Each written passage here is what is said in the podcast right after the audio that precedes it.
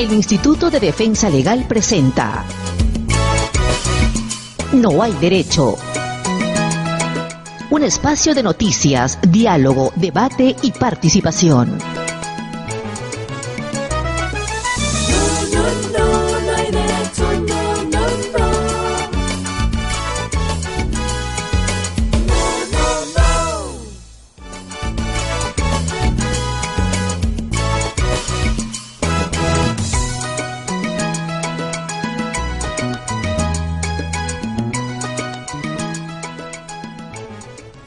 Tal amigos y amigas? Muy buenos días a todos y todas ustedes. Muchas gracias como siempre por acompañarnos.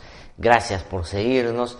Gracias por estar siempre ahí sugiriendo, proponiendo y haciéndonos llegar sus generosos pero muy acertados también comentarios. Hoy es 29 de enero del año 2019 y como todas las mañanas les hacemos llegar un saludo muy especial a nombre de quienes trabajamos aquí en IDL Radio, un tremendo y muy importante equipo que todos los días hace un esfuerzo notable para que usted pueda tener este espacio. Gracias a todas las personas que nos siguen a través de las redes sociales en esta formidable alianza que venimos sosteniendo con nuestros colegas de La Mula y el Útero.p. Usted sabe que todas las mañanas nos puede escuchar a través de esta plataforma ciudadana tan importante que nos ha permitido también llegar a otros sectores. IDL Radio, La Mula y el Útero.p, unidos en la posibilidad y el interés de seguir haciendo este periodismo donde el punto de vista que usted tiene es sumamente relevante para nuestras propias ideas, nuestro propio análisis y, por cierto, para procurar un debate abierto y plural sobre aquello que a usted y a nosotros nos interesa, que a usted y a nosotros nos preocupa y que muchas veces, lamentablemente, en un país de todavía déficit en distintas materias, pues a veces nos indigna. Gracias a las 18 radioemisoras en todo el país que están transmitiendo en vivo y en directo el programa,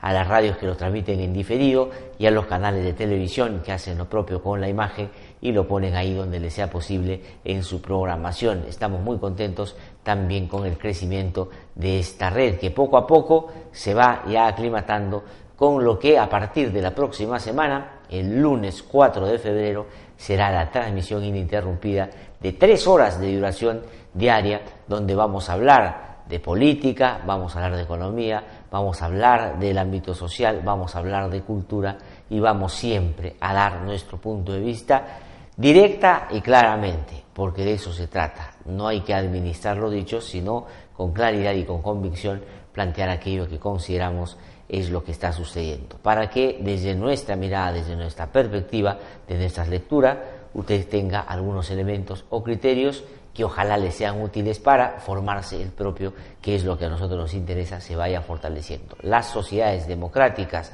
las sociedades que eh, avanzan en el fortalecimiento de su Estado de Derecho son aquellas que procuran que sus ciudadanos estén debidamente informados porque ese es el paso ineludible para ejercer plenamente los derechos fundamentales. Quiero agradecer también esta mañana a nuestros amigos y colegas del portal Otra Mirada que comparten el programa todas las mañanas y también Happy Kai que desde el día de hoy va a compartir también este espacio. Muchísimas gracias por esa gentileza de seguir avanzando en esta tarea común de hacer un periodismo ojalá útil para todos y todas ustedes. Pues saludos también a quienes de fuera del país nos siguen, que son muchas las personas. La verdad, a veces la nostalgia, el desarraigo hacen que uno vaya buscando alternativas para estar mejor informado, mejor informada y nos alegra mucho que este sea una fuente que consideran o que consultan permanentemente para tener esa aproximación tan necesaria para seguir no solo queriendo, sino buscando la distancia, hacer que nuestro querido Perú sea y siga siendo lo que más apreciamos, lo que más queremos y donde se produzca lo mejor para nosotros y nuestras próximas generaciones. Pues bueno, ayer ha sido un día, diría yo, en términos institucionales, en términos democráticos, en términos de fortalecimiento y mejora de los contrapesos en el ejercicio del poder en democracia, muy importante. Me parece que ha sido sumamente positivo porque se ha podido romper con una mala costumbre que había a muchos hecho querer de que ya era inevitable y no se podía revertir. Ayer se ha roto, se ha diluido, se ha destrozado, se ha dejado de lado la dictadura fujiaprista en el Parlamento porque han perdido el poder. El poder que, como ustedes saben, esto no es una novedad, este es un asunto que día a día se veía en el accionar de estos eh, políticos que aupados o agrupados en esta alianza pro impunidad para defender a Keiko Fujimori y Alan García, pues desde el primer momento tuvieron el ánimo de desestabilizar al gobierno de Pedro Pablo Kuczynski, a quien, como ya se ha dicho de manera muy repetida y reiterativa, pues no le perdonaron haber ganado la elección cuando pensaban y hacían planes de que ellos sin control habían o iban a hacer que todo pasara por un tubo. Recordarán que un congresista que se ha hecho liberal en los últimos tiempos hacía notar esa fuerza bruta, achorada, que, digamos, se basaba solamente en el número y felizmente la poca inteligencia que le ponían a su accionar, que además era burdo, pues terminó llevándolos en el ámbito político a la precariedad en la que hoy se encuentran. Y por eso yo saludo, aplaudo, siento que las cosas se están poniendo en su lugar y estos personajes que hicieron de la política el camino para proteger intereses particulares, para defenderse de la arremetida judicial por razones que todos consideramos aceptables y atendibles, y sobre todo para que estos personajes no siguieran impulsando sin ninguna, eh, eh, digamos, sin ninguna vergüenza esa agenda que seguramente, empujados por la presión de quienes apostaron y financiaron sus campañas, les han exigido en los últimos tiempos. No va más la arbitrariedad en el Congreso de la República. Hoy día los fujimoristas están más débiles que antes y no tengo la menor duda que en los próximos días novedades al respecto tendremos porque hay varios fujimoristas que están pensando abandonar ya esta tienda para ponerse en una mejor ubicación y a vida cuenta no van a poder reelegirse y la verdad que Iko Fujimori y el Fujimorismo suman nada, es decir, no sirve políticamente para nada hoy, pues vean en una alianza o cercanía con otras bancadas, pues la posibilidad de por lo menos guardar algún nivel de representatividad en las regiones por las que han sido elegidos. Es una muy buena noticia. Pero ¿qué cosa concretamente es lo que ayer ha sucedido en el Parlamento? ¿Y qué otras cosas más, creo yo, hay que incorporar al análisis para que ese buen día para la democracia, ese buen día para la salud institucional de nuestro país, se haya convertido en un día tormentoso, en un día eh, duro, donde han sufrido reveses serios los fujimoristas, porque no es lo único que ayer ha pasado con ellos y voy a comentar en un ratito detalles de algunas cosas que me parecen hacen que las cosas se pongan después de tantos años, después de la caída de la dictadura del fujimorismo, cuando algunos eh, opinólogos o algunos eh, dicen eh, analistas pues advertían de que el Fujimorismo era el partido más grande, importante en el Perú y que se había forjado a pulso. Esa fue, digamos, la pantalla o la coartada para instalar lo que el Ministerio Público ha identificado ya una organización criminal que quería llegar al poder para garantizarse a sí misma la impunidad de todos los actos que por fuera de ley habían cometido, pero para, al estilo del Fujimorismo de los 90, porque vienen de la misma entraña, porque son parte de lo mismo, porque no pueden cambiar y porque la democracia realmente es como un repelente para ellos, pues siguieron o intentaron llegar al poder para utilizarlo abusivamente. Imagínense ustedes si esa prepotencia fujiaprista, porque el aprismo veranismo ha terminado siendo el anexo un poco más ilustrado de un fujimorismo ramplón, que lo único que demostró es que no tenía músculo, como dicen algunos, que era fofo, que era grande, pero que con esa apariencia de ser muy poderoso asustaba a cualquiera.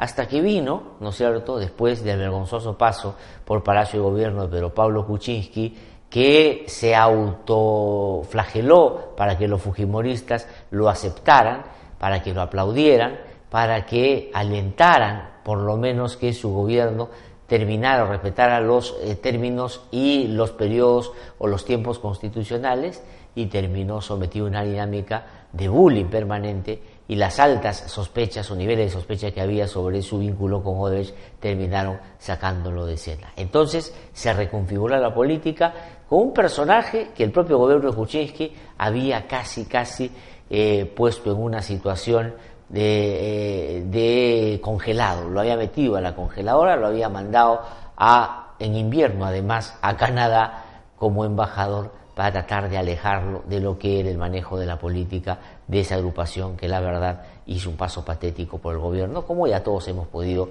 analizar en su momento. Pero cuando regresó tenía solo dos caminos, el ser Pedro Pablo Kuczynski, lo que le advertía ya por la experiencia breve que éste tuvo en la presidencia del país, que podría terminar en la desgracia que terminó, o finalmente enfrentar abierta y firmemente a un fujimorismo y a un aprismo que estaban, como hoy, tremendamente contaminados o salpicados por actos que se sospechan pueden ser de graves delitos de criminalidad como lavado de activos, la corrupción y otros. Y lo hizo de cara a la indignación a la, gente, se puso adelante y terminó sin mucho esfuerzo, pues arrinconándolos y miren el resultado concreto que hoy ha obtenido. Y eso me parece, los fujimoristas nunca lo esperaban, creían que podían manejar como títere a y finalmente ese eh, gobernador regional al que venían con algo de desdén y, digamos, no le daban mucha significancia o mucha importancia, pues terminó poniéndolos en su sitio. Y ayer lo que ha pasado en el Congreso de la República es que el señor Daniel Salaverri, que de manera oportunista se vinculó al Fujimorismo, que llegó a la presidencia del Congreso con el auspicio de Keiko Fujimori y de quienes hoy están presos por haber participado en una organización criminal según el Ministerio Público. Y tuvo que hacer méritos para, imagínense ustedes, en medio de la competencia que tenía de Lourdes Alcorta, de Becerril, de Bartra, de Cecilia Chacón. Y tuvo que hacer un tremendo mérito para ganar ese lugar privilegiado pero cuando vio pragmáticamente que eso ya no era lo que más políticamente le convenía, pues dio un giro. Primero leve, primero solo de algunas, algunos matices, pero luego ya un cambio me parece significativo en el manejo del Parlamento y terminó liquidando al Fujimorismo, en forma y fondo. En forma porque hoy día resulta patético, digamos que ya así venía hecho y bastante bien hecho el señor Tubino, pero lleno de nostalgia, habla de que en realidad ellos nunca quisieron mantener a toda esta gente que se ha ido y que mejor que se ha alejado porque ellos sienten que ahora sí están con la gente que corresponde a la Unión política que se van a seguir fortaleciendo. Cuando él no tiene el control de lo que pueda pasar en Fuerza Popular y más temprano que tarde varios otros van a migrar para buscar un mejor futuro en la política. Entonces Salaverry llegó a ser presidente del Congreso, cambió su accionar, subió de manera significativa en las encuestas y hoy día ha terminado siendo ya no solo el que puso banderías, sino el que dio la estocada final a un Fujimorismo que la verdad, reñido con la moral, reñido con la ética, reñido con la inteligencia, reñido con la intelectualidad, reñido con el interés por representar y carente de ideas para un país que requiere de propuestas políticas y ojalá ellos hubieran entendido la oportunidad tremenda que tuvieron, pues ha terminado así como está.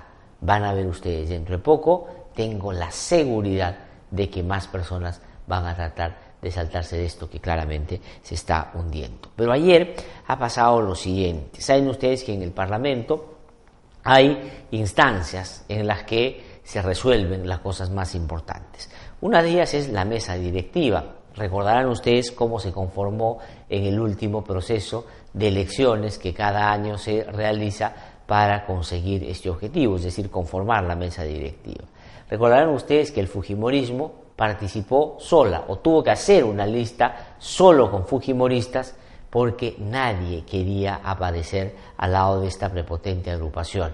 Y claro, digo nadie porque ya el o el APRA, perdón, está incorporado, instalado, es parte de, no es digamos, un anexo, sino es una extensión, es la mano beligerante, un poquito más enfermada, pero claramente mañosa, de un Fujimorismo que daba el número y los otros le ponían algo de ideas. Ideas, por supuesto, que estaban marcadas por la voluntad no de un país que requiere cambios importantes, sino por la suerte que podía correr Alan García, a quien solamente han terminado o quien ha terminado siendo el único beneficiario de ese accionar político en el Parlamento. Es decir, el APRA ya no existe, lo que existen son cinco congresistas que viven alrededor de Alan García para hacerle cumplir los caprichos y defenderle de lo que me parece va a ser un asunto que no va a poder controlar y que viene de Brasil, de Brasil, dentro de poco. Entonces la mesa directiva, imagínense ustedes, tan patético era ya lo que se advertía en torno al Fujimorismo que la señora Vilcatoma tuvo que reconvertirse en Fujimorista para poder oportunistamente llegar a la mesa directiva. Ella se había ido porque no le permitían luchar contra la corrupción, una corrupción, una lucha contra la corrupción bastante, diría yo, este, particular, bastante selectiva, ¿no? Donde ve corrupción solo en sus enemigos políticos, pero en la casa que la albergó y donde con comodidad se le veía sonriente, no ha dicho absolutamente nada para juzgar eso que con severidad advierte en otras agrupaciones políticas. Entonces la mesa directiva estuvo tomada por el Fujimorismo y esa es una instancia que, por cierto, es importante porque tiene a su cargo el manejo administrativo del Parlamento. Pero también está el Consejo Directivo y el Consejo Directivo es fundamental y eso es lo que ayer se ha cambiado, porque si bien es cierto, la mesa directiva tiene el manejo, el control real del Parlamento está en este Consejo Directivo que el día de ayer se ha cambiado. Ahí el Fujimorismo tenía una mayoría. El Diario de la República el día de hoy hace un cuadro magnífico que nos permite ver cómo ha venido cambiando esto en los últimos tiempos y en particular ayer que se ha producido esta decisión en el Parlamento para que las nuevas agrupaciones políticas también entren a tallar, ¿no es cierto?, en la composición de esta importante instancia. Solamente quiero decirles que ayer la nueva composición del Consejo Directivo ha terminado poniendo a Fuerza Popular ya no con 14 votos, que eran los que tenía, sino solo con 10. ¿Y por qué eso es importante? Porque esta eh, instancia de manejo general del Parlamento tiene 24 integrantes, por lo tanto esa mayoría que tenía antes claramente la ha perdido. Pero ¿qué cosa concretamente hace el Consejo Directivo y por qué los fujimoristas están lloriqueando y queriendo ahora sí aplicar el reglamento, ahora sí discutir desde la Constitución, ahora sí enterarse por los derechos fundamentales, cuando ellos no solo no respetaron cuando se trataba de quejas admisibles, de quejas razonables que venían de parlamentarios de otras bancadas, pero que ellos claramente pisoteaban y que por cierto no hacían caso. ¿Qué cosa es lo que ha perdido ayer el Fujimorismo? Y esto me parece a mí que es muy importante. Primero, una función del Consejo Directivo es adoptar acuerdos y realizar coordinaciones para el desarrollo de las actividades en el Congreso. Aprobar el presupuesto y la cuenta general del Congreso antes de su presentación al Pleno. Esto es bien importante, porque lo que ha hecho Fuerza Popular, recordarán ustedes, en el gobierno del tristemente célebre eh, señor Luchito Galarreta, que hizo añico del Congreso, que lo puso a una eh, distancia del piso, que, digamos, por debajo no solo, digamos, no pasaba ni un alfiler.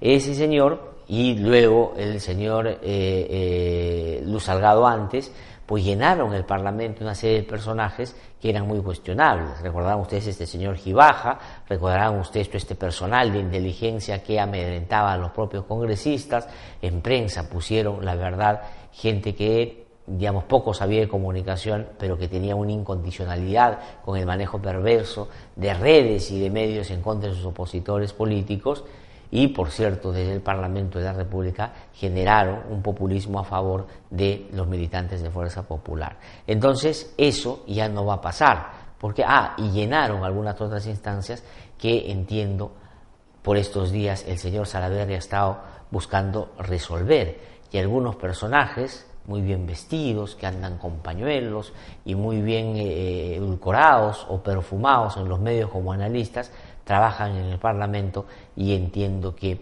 dentro de poco el propio Sala de Arriba tomar la decisión, como correspondería, me parece, por el activismo político que hacen, eh, estando o siendo funcionarios públicos, debería dentro de poco tomar. Pero también eh, reciben informes de la mesa directiva y la oficialía mayor, están debidamente informados, no se les puede pasar o ocultar información importante. Y esto es muy relevante, aprobar la agenda de cada sesión del Pleno, definiendo los proyectos que tratarán el orden del día de la sesión, poniéndolas en conocimiento de los congresistas 24 horas antes de iniciar la sesión. Es decir, no más el Fujimorismo va a decidir abusivamente qué se discute y qué cosa no discute en el Parlamento, que es un asunto, me parece, que es muy, muy importante. Fijar el tiempo de debate en los temas que se discuten en el Parlamento, aprobar los planes de trabajo legislativo, acordar otorgamiento de distinciones especiales, acordar autorizaciones de licencia particulares, acordar autorizaciones de licencia para desempeñar las funciones fuera del Parlamento, acordar el nombramiento oficial mayor y varias otras contenidas en el propio reglamento. Entonces han perdido el poder. Es más, es tan así que han perdido el poder que yo he visto al señor Tubino, que es un personaje, digamos, muy, muy eh, particular, ¿no es cierto? No como político, sino, digamos, lleno de folclore, lleno, digamos, un personaje, yo diría, de juego de meses, un personaje muy, muy este, interesante en la política peruana, que creo condensa lo que finalmente es el Fujimorismo. Por más que trate de cuidar las formas, porque dice que él refleja el fujimorismo moderado o condensa el fujimorismo moderado, pues sale de sus cabales y empieza a veces a mostrar su verdadera esencia. Entonces, ¿qué cosa es lo que ha pasado? Han perdido el poder, no van a ya cometer esas barbaridades. Y esto va a dar como consecuencia lógica o va a generar otros cambios que a mí me parece son importantes. Hay que reconfigurar, por ejemplo, las comisiones, hay que discutir la presidencia de las mismas, pero lo que va a pasar es que ya en ningún caso el Fujimorismo va a tener mayoría. Por lo tanto, lo que se determine en las comisiones o en estas instancias de dirección o manejo del Parlamento no va a ser de entera voluntad del Fujimorismo. No solo porque no tienen el número, sino porque a estas alturas han hecho tanto, con mucho esfuerzo, para distanciarse de todas las otras bancadas, que la verdad nadie va a aparecer o querer aparecer a su lado casi casi en ninguna escena. Es una magnífica noticia. Ayer han perdido el control del Congreso, se van a quedar sin el manejo del mismo y esto me parece que cierra un episodio y acaba con la dictadura. Están así que ayer ya asustaditos, nerviositos por lo que se les puede venir en la Comisión de Constitución del Parlamento han tenido que aprobar el proyecto de la Junta Nacional por la Justicia, porque no les quedaba otra, porque la vergüenza iba a ser mayor de aquella que tuvieron que pasar porque perdieron soga y cabra. Y esto me parece a mí que es un asunto que hay que aplaudir. Las cosas se están poniendo en su lugar. 19 años de transición democrática tuvieron que pasar para decirle a los fujimoristas lo que son. Son no una agrupación política, sino una suma de intereses, algunos de ellos no que actúan por fuera de la ley, que llegaron al poder para usarlo abusivamente y para desde ahí poder zanjar o, digamos, exigir cuentas aquellos que durante todo este tiempo abiertamente lo combatieron. Y eso es, creo, lo que ayer, en un primer momento, porque esto no diluye totalmente el fujimorismo, pues se ha dado un gran paso en el sentido contrario. Una muy buena noticia que ayer se haya aprobado la Junta de Justicia, que saben ustedes, a mí no me gusta tampoco, porque ese proyecto que presentó el Ejecutivo y que viene de lo que le propuso la Comisión Wagner, que es un mal proyecto, a mí me parece, y eso me ha sorprendido, porque en esa comisión yo podría haber hasta asegurado que no estaban de acuerdo con esa postura, terminaron planteando al presidente, y el presidente, como poco sabe de estos temas, pero tiene la voluntad política para hacer los cambios, lo asumió, lo hizo propia, lo hizo como suya, y terminaron esto llevándolo a un referéndum y ahora desarrollando todo lo que legalmente se requiere para que de una vez entre en vigencia. Pero me parece que los tiempos, por más apuro que hoy día se le pueda poner al asunto, no llegan para empalmar con esos nueve meses que se pusieron para eh, en el marco de la emergencia, resolver lo que el defenestrado Consejo Nacional de la Magistratura había enredado a favor de la corrupción o de las redes de corrupción. Entonces se ha aprobado también eso y hoy día se va a discutir en el Pleno a ver qué resulta de esto que en el Parlamento en estos días ha generado, como saben ustedes, muchas tensiones. Pero yo mencionaba otros temas que me parece que son importantes y que también han sido reveses el día de ayer aquí, eh, en el Parlamento, sobre todo para el Fujimorismo. Perdieron el Consejo Directivo del Congreso de la República. Esto va de cara a darle la posibilidad a las nuevas bancadas de ejercer todos sus derechos, reconfigurar a la propia Junta de Portavoces y por cierto, esto va a tener un claro impacto en la comisión permanente que es determinante para algunos temas que son importantes, sobre todo cuando hay casos de investigación o investigaciones en curso que pueden terminar sacando de eh, determinadas instituciones a quienes más bien el fujiaprismo ha querido mantener a prueba de balas, es decir, personajes como Chavarri, por ejemplo, o Pedro Chavarri, por ejemplo. Pero ¿qué otro revés han sufrido? En el Ministerio Público, ah, no, en el propio Congreso de la República se ha eh, sugerido, se ha recomendado una sanción de 120 días a este congresista que curiosamente preside la Comisión de Fiscalización del Parlamento y que va a investigar, entre otros, al presidente de la República. Este personaje se apellida López Vilela y es un personaje que está acusado de un delito grave, no de un hecho, digamos, solo desagradable o que puede reñir con la ética o en el comportamiento que debe tener un parlamentario. No, este es un delito. Los tocamientos indebidos están previstos en el ordenamiento legal y ojalá se pueda tomar la decisión de investigar y sancionarlo severamente. Pero ya la Comisión de Ética ha recomendado que lo saquen de congresista o lo voten de congresista por lo menos 120 días. Y me da la impresión, por más que uno que otro impresentable por ahí lo ha defendido, pues va a terminar saliendo del Congreso durante todo ese tiempo. ¿Y eso qué va a significar en tantos reveses, que es lo que estamos hoy día enumerando en contra del Fujimorismo? Pues que tengan un congresista menos en el Parlamento y eso va a pasar, espero yo, dentro de poco. A Miki Torres, que es un personaje también muy interesante, que ha participado en la configuración o en el interés, contrario a la mayoría de los ciudadanos, de mantener, por ejemplo, fórmulas con determinados sectores que eran propicios para lavado activos, como mantener la liberalidad en el tema de las cooperativas, a quien es muy ardorosa y me imagino diligentemente defendía cuando era abogado de tantas ellas, pues buscaba evitar que la fiscalización de la superintendencia de Banco Seguro se aplicara al tema de las cooperativas. Ya, ese señor está en problemas. El día de ayer, la fiscal Sandra Castro, la buena y valiente fiscal Sandra Castro que investiga los cuellos blancos del puerto, pues fue a su despacho por más de tres horas para recoger información o la versión de Miguel Torres o Miki Torres, ¿no cierto?, sobre sus vínculos o su relación con algunos funcionarios del sistema de justicia. Habida cuenta, recordarán ustedes, que los indicaron a él de ser la señora K. Y él, digamos, interesado por no colaborar con la justicia, sino más bien todo lo contrario, pues trató de acomodarse a eso que terminaba para muchos siendo una caricatura que él admitió podría claramente caracterizar. Pero tampoco han tenido una buena noticia con otro personaje que fue para ellos determinante en su interés de sacar a Pedro Pablo Kuczynski.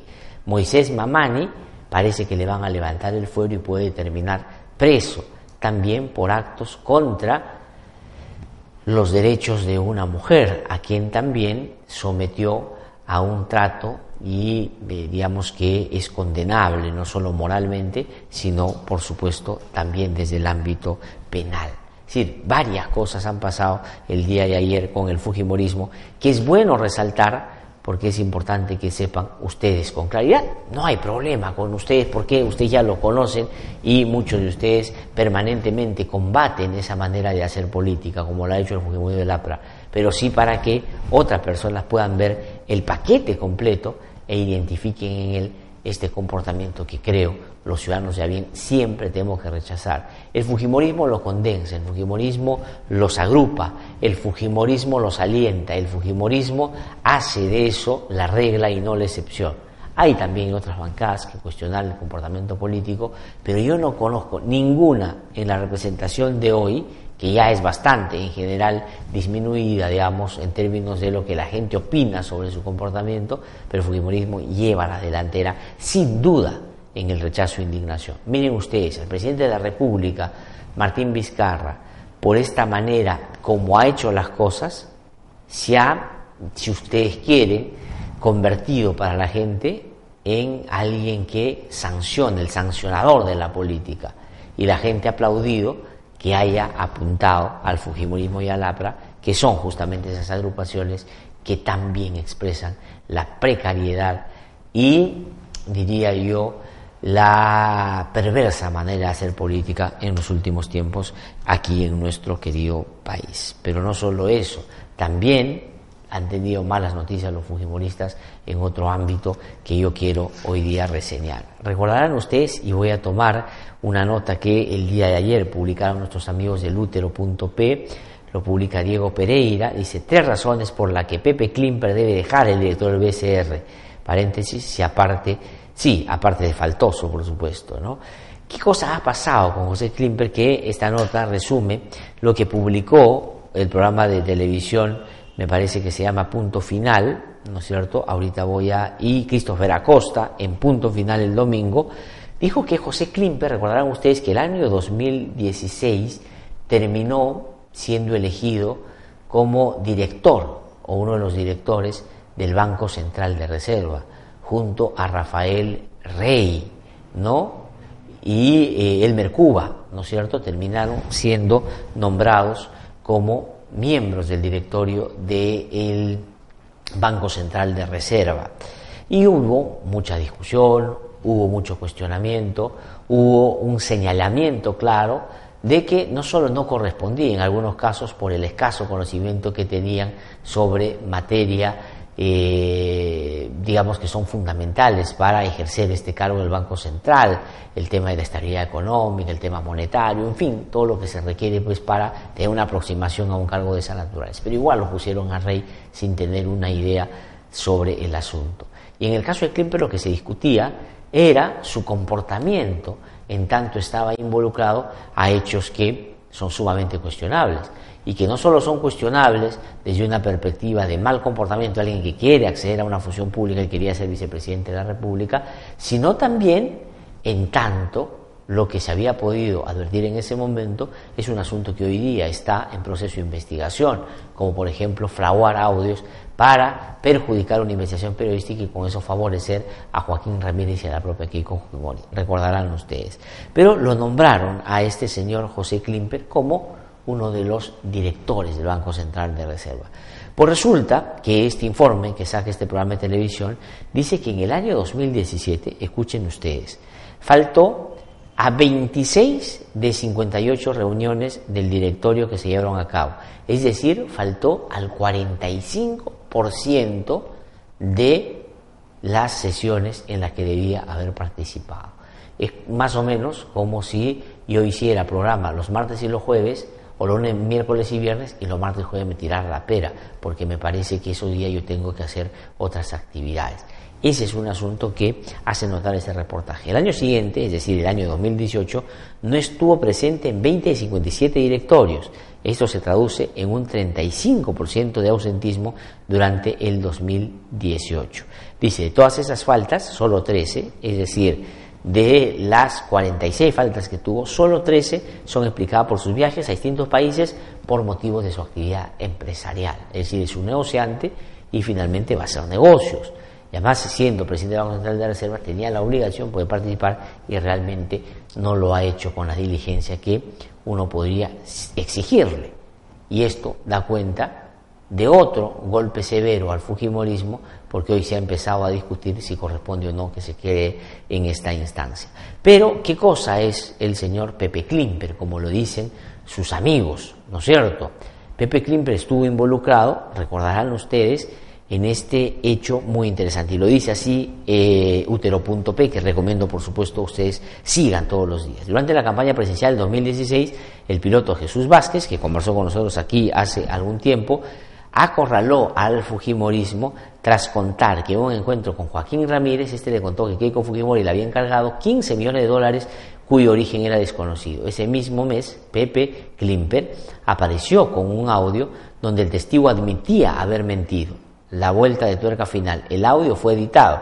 La denuncia se formalizó a comienzos del año pasado y para octubre el proceso penal en contra de Pepe Klimper empezaba. Sin embargo, ahí sigue sentado, dice, en el Banco Central de Reserva. Es una persona que está siendo investigada por fraguar un audio y finalmente eso que pensaba iba a ayudar a Keiko Fujimori en plena campaña electoral fue un elemento significativo para que más bien se diera la derrota que muchos saludamos, porque imagínense ustedes, se han actuado con la brutalidad que han actuado el Congreso de la República y la prepotencia, imagínense ustedes qué hubiera pasado si ganaban la elección y terminaban también manejando el Ejecutivo. Eso no se nos ha permitido la gente porque hay un resorte democrático que dice ese asunto no puede manejarse de esa manera. No hay nada peor, ¿no es cierto?, que darle a un prepotente que además es ignorante la posibilidad de tomar decisiones frente a otros. Porque miren ustedes lo que han hecho en el Congreso, imagínense ustedes lo que hubieran hecho si es que estaban en el Ejecutivo. Pero después se ha conocido, y esto se ha conocido en plena discusión sobre incidentes en el marco de las investigaciones por lavado activos que, eh, en los que están involucrados miembros de, fuerza, de, miembros de Fuerza 2011, que el señor Klimper, y este es el otro dato, en efectivo pagó el año 2011 210 mil dólares a radioprogramas del Perú, en efectivo, 210 mil dólares. Carito, ¿cómo serían 210 mil dólares en, fajos de 100 dólares? Un montón, ¿no es cierto? Un montón. Un maletín, esa mochila que tú traes no, no alcanza, ¿no? Y Klimper lo tenía y se fue y pagó en efectivo. Esto lo dijo el directivo este, el señor Delgado, ¿no? El dueño de radioprogramas, que se lo dio. Entonces Klimper también está siendo investigado por este manejo de fondos en campaña que no se sabe necesariamente cuál es su origen. Y si uno va un poquito más atrás, hacia el 2000, recordarán ustedes a Pistolita Klimper, cuando salía y decía que a los trabajadores que protestan hay que pues agarrarlo a balazo. Recordarán ustedes, ¿no es cierto? Ya ese personaje es un personaje que hoy día está en el Banco Central de Reserva, que no va a trabajar y que el Fujimorismo puso ahí de alguna manera como premio consuelo porque creo le fue pésimo en la elección, felizmente para el país. Eso es lo que ayer también ha sucedido y también se ha discutido y me parece muy importante que usted esté debidamente informado informada. Otro dato muy importante el día de hoy es lo referido al viaje del equipo especial Lavallato a Andorra. Esto es muy importante, la República dice, fiscales buscan pruebas en Andorra, Rafael Vela, José Pérez y otros fiscales del equipo especial Lavallato y procurador Jorge Ramírez ya están en Andorra, en donde gestionarán pruebas de casos como el de las coimas del Metro de Lima y el de Miguel Atala. Y esto va a, creo yo, dar algunas evidencias adicionales a cómo los corruptos se movían y cómo generaban todos estos circuitos para esconder los dineros ilegales que recibían de Odebrecht y otras empresas. Ese también va a ser un revés para Alan García, para el APRA, para el Fujimorismo y para otros que, como el eh, alcalde Castañaloso, el ex alcalde de Castañaloso, está metido en un lío porque Leo Piñero va a empezar a hablar, porque OAS también ya es parte de este entorno y él ha decidido ser colaborador eficaz. Susana Villarán y su gestión por la plata que recibió, no solo de Odebrecht para la campaña del no, cuando muchos, de una manera o por convicción, peleábamos en contra del abuso y la arbitrariedad que quería sacarla de la municipalidad, pues la gestión de Susana Villarán y su entorno cobraba 3 millones de dólares de la empresa brasileña para que, dicen, salvaran la eh, municipalidad. Y lo que, claro, claramente Odebrecht quería que no pararan sus proyectos y siguieran ganando. Y hay una consecuencia práctica de lo que parecería haber sido ese acto de corrupción, y es que se beneficiaron con la ampliación de contratos y otro tipo de beneficios que la verdad son muy discutibles. Y me parece que ahí van a haber avances dentro de poco que van a ser significativos, ya no solo en el ámbito fiscal, sino en el ámbito judicial contra todos los que estén involucrados. Entonces se va a conocer todo eso y eso es lo más importante. Y aquí, caiga quien caiga, izquierda, derecha, centro, arriba, abajo, los corruptos no tienen ideología. son corruptos.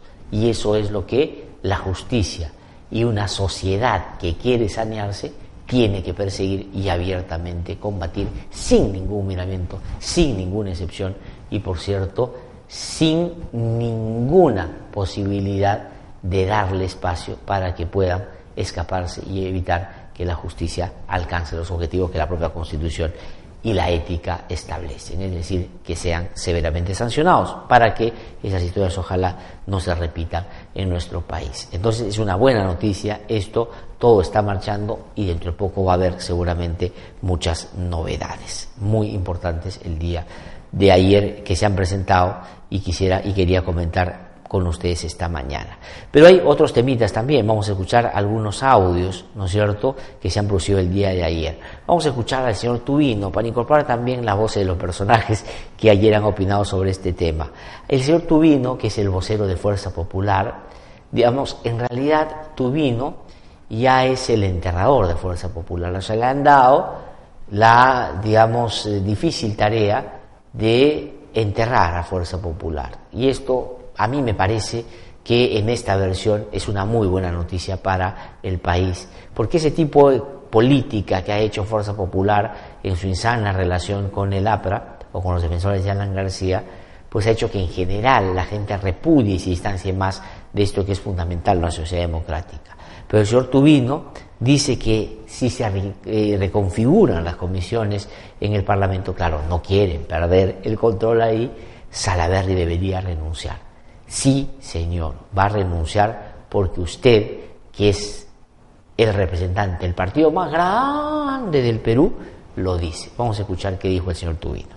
Es una componente, como ha dicho la congresista Luz Salgado, entonces al final, a manos militares, se deja de lado los procedimientos establecidos en el Congreso. Si acá se quiere modificar presidencias, secretarías, y vicepresidencias, se debe modificar la mesa directiva del Congreso. O sea, debería haber votación nuevamente. ¿Por qué? Porque el artículo 34 del reglamento lo dice claramente. La presidencia, vicepresidencia y secretaría de las comisiones se conforman en el mes de julio, cinco días después de que se ha eh, votado la mesa directiva. Pero si acá, ahora que pueden hacer lo que quieran, al final deciden algo en ese sentido, acá el que debe renunciar como presidente del Congreso es el señor Salaverri, porque deberíamos llamar a, nuevas elecciones de mesa directiva y conformación de todas las comisiones. sí, ahora le va a hacer caso. Ya va a renunciar ahorita Salaverri porque el señor Tubino se lo pide. Ya pues, si cuando han tenido, digamos, más fuerza no han podido sacarlo, bien difícil ahora que varios de los que todavía están yendo a la reunión de los martes en Paseo Colón, ahí en Fuerza Popular, ya están hablando con Salaverry para dentro de poco formar una bancada. Eso es, digamos, producto de la manera como se han comportado. Ya no tienen el control de su bancada y dentro de poco varios se van a ir sin lugar a duda. Eh, también quiero ayer eh, poner algo sobre que ayer ha tenido un resultado concreto. Ayer conversamos con el ministro de Justicia, dicho sea de paso, quiero agradecer a todos los medios de comunicación, ¿ah? Que han tomado notas y eh, extractos de la entrevista que tuvimos ayer aquí con el ministro de Justicia. Muchas gracias a nuestros colegas, pese a la diferencia y discrepancia que tenemos en muchos temas, por supuesto, con algunos de ellos han tenido la gentileza de tomar declaraciones y que hoy día aparecen citadas además en todos los medios de comunicación que se difunden a nivel nacional. Pero eh, quería yo comentarles que justamente Rosa Barta, y lo decía ayer el ministro, ha preside la Comisión de Constitución del Parlamento y ha buscado claramente evitar que se avance en la aprobación de la Junta Nacional por la Justicia. Pero ayer, digamos después de cinco horas, cuando han pasado varios días o semanas de que se presentó este proyecto, pues tuvieron que aprobar y hoy día se ve en el Pleno. Pero el presidente de la República ya había anunciado su punto de vista. Y me parece bien que él sepa utilizar eso que por ley, por la Constitución, tiene como facultad el hecho de que si entorpecen y no avanzan en algo que el Estado considere fundamental, él tiene la posibilidad de tomar decisiones prácticas con el Parlamento. Y ayer dijo, nadie debe entorpecer las reformas aprobadas por el pueblo, y me parece que Rosa Bartra, sumándole a esa llama, a ese llamado que ha sido muy severo con el debilitamiento del fujiaprismo en el Congreso, pues no le ha quedado otra que avanzar en esta tarea que por cierto no quería hacer. Vamos a escuchar lo que dijo el presidente Vizcarra. Me alegra que se vence el plazo que se fijó el Congreso de la República para debatir y aprobar la ley orgánica de la Junta Nacional de Justicia. También están pendientes en el Congreso los siete proyectos para la reforma del sistema judicial que enviamos desde el Ejecutivo hace medio año. Es fundamental que se aprueben con celeridad estas normas, pues de esa manera se podrán implementar las reformas constitucionales que la mayoría de peruanos ya decidió en el referéndum del 9 de diciembre pasado. Tenemos que superar el vacío que existe actualmente en el sistema judicial. Debemos actuar con sentido de urgencia y sin mayores dilaciones. Nadie puede ni debe entorpecer las reformas que el pueblo ya aprobó en las urnas. Bueno, firme el presidente, yo estoy plenamente de acuerdo con eso. Nadie debe entorpecer que se materialice, se concretice eso que la población en referéndum dijo que hay que hacer, hay que cambiar la justicia. Lo que sí creo que hay que decir al presidente, que no todo lo que está haciendo para mejorar la justicia, inclusive en la estrategia, el plan y los proyectos que ha presentado, hay que decir que no tiene ningún error, al contrario, a mí me parece que tiene una serie de problemas que habría que discutir más a fondo, pero que la voluntad se expresa para que esto cambie de una vez por todas y eso se saluda en alguien que ha logrado, me parece, desde el ejercicio democrático del poder, pues dar cuenta de que en democracia se puede poner orden y se puede hacer lo que se ha hecho, no por animadversión, no por odio, como dicen los fujimoristas, no, sino porque el sentido común democrático llevar a que ese comportamiento que ellos han demostrado no es el que debemos alentar en una sociedad sana. ¿no es cierto? Y vamos a terminar ahora sí con Rosa Bartra, cuando habla, dicen que golpear al Fujimorismo a muchos los ayuda en su popularidad. Este es, claro, un autorreconocimiento de que ellos son impopulares, porque si hablar de ellos da popularidad a alguien, pues lo que quiere decir es que son efectivamente una representación política que hoy la gente entiende no es, no es la más adecuada y la que hay que alentar. Vamos a escuchar a la eh, señora Rosa Bartra.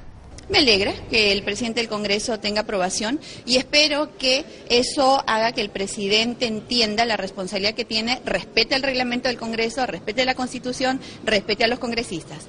Golpear al Fujimorismo hace populares a muchos también. A muchos los ayuda en cifras de popularidad. ¿A Daniel Salaverry lo ayuda? A muchos los ayuda. Estoy haciendo una afirmación que aplica para muchísimos casos. que aplica muchísimos casos.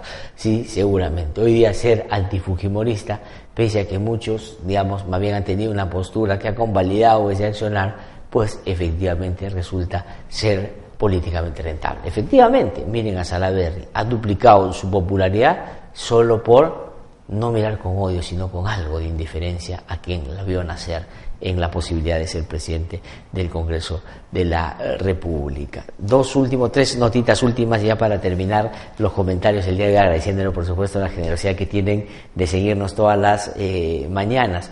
Una, tenemos un, ¿qué es eso? Un meme, algo, ¿no? Unas fotografías muy interesantes que tienen que ver con Alan García que eh, se han difundido ayer en las redes, no sé si las podemos ver, ojalá sea posible, para comentarle a nuestros oyentes esta mañana. Estamos en transmisión en vivo en directo en IDL Radio, en útero.p y en La Mula. Dice, dime a quién abrazas y te diré dónde terminarán. Primera fotografía, Alan García con Alex Curi. Alex Curi condenado por corrupción, cinco años de cárcel. Segunda fotografía, Alan García abrazando a Félix Moreno, condenado por corrupción a cinco años de cárcel.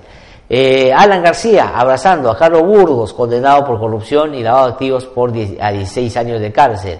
Y Alan García abrazando a Marcelo Oderich, condenado por corrupción a 16, 19 años de cárcel. En eso se ha convertido el abrazo de oso. Alan García toca a alguien y le va mal. Y hoy día, justamente en el diario La República, y nos han pedido eso, ¿no? Edison Carlitos, que podamos mostrar las caricaturas que salen en los medios. Vamos a ver si la próxima semana que empezamos ya con el programa de tres horas podemos hacer esto. Está en Eduardo, en Eduardicidios el día de hoy. Es magnífica esta caricatura. Están los dos personajes de eh, Eduardo conversando, uno sentado detrás de un escritorio y el otro parado al frente, y conversan. El que está parado, muy bien vestidos, elegantemente vestidos los dos, uno le dice al otro, ah, todos los días un montón de políticos y opinólogos macheteando en medios y redes el acuerdo con Odebrecht. Y el otro le dice, son los coladores eficaces de AG.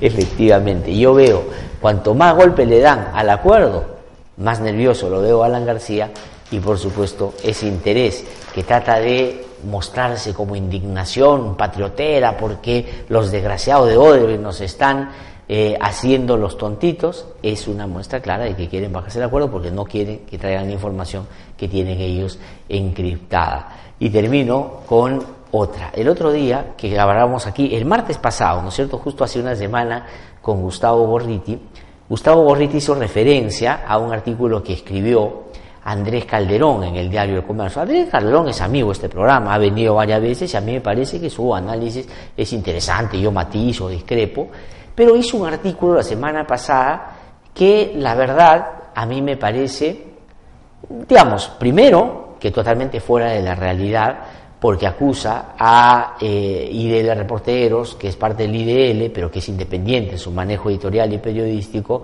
de tener un conflicto de intereses, porque nosotros como IDL, yo en particular y personalmente, pedí una medida cautelar a favor de todos los fiscales que investigan el caso de la para que no les pase lo que les hizo Chávez. Entonces, no puede ser que haya un conflicto de intereses y, en fin, resaltando esto, diciendo que aquí hay un favoritismo en darle información a IDL y a IDL reporteros en particular.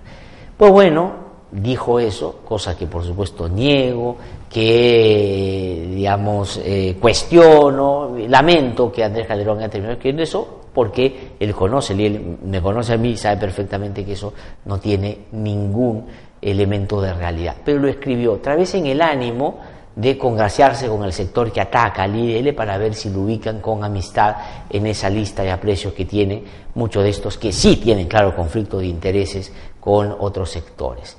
Pues bueno, hoy día le han dado su vuelto. Si él quería congraciarse con ese sector, más bien hoy día Aldo Mariate le hace un artículo donde la verdad no solo, digamos, de una manera, pues, este, eh, cuestiona el artículo, la defensa que ha hecho ayer en otro artículo Andrés Calderón defendiendo el acuerdo con Odebrecht, sino que lo insta que, si él trabaja en el Pacífico, que saque, pues, un informe, un artículo periodístico sobre el papel que cumplió el Pacífico en darle asesorías a Odebrecht en su momento. Y a veces, así son. ¿Tú qué crees? ¿Que lo vas a contentar? haces una cosita para que te ponga en su lista de amigos para invitarte un trago el fin de semana y termina dándote ese vuelto. Así son, así son las cosas. Pero bueno, termino entonces los comentarios el día de hoy. Nos encontramos el día de mañana a las 7 en punto aquí en No hay derecho. Y como todas las mañanas, les deseamos que tengan un magnífico, magnífico día. Nos encontramos entonces el día de mañana.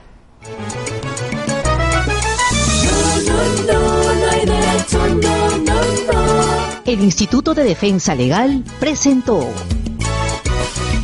No hay derecho. Un espacio de noticias, diálogo, debate y participación.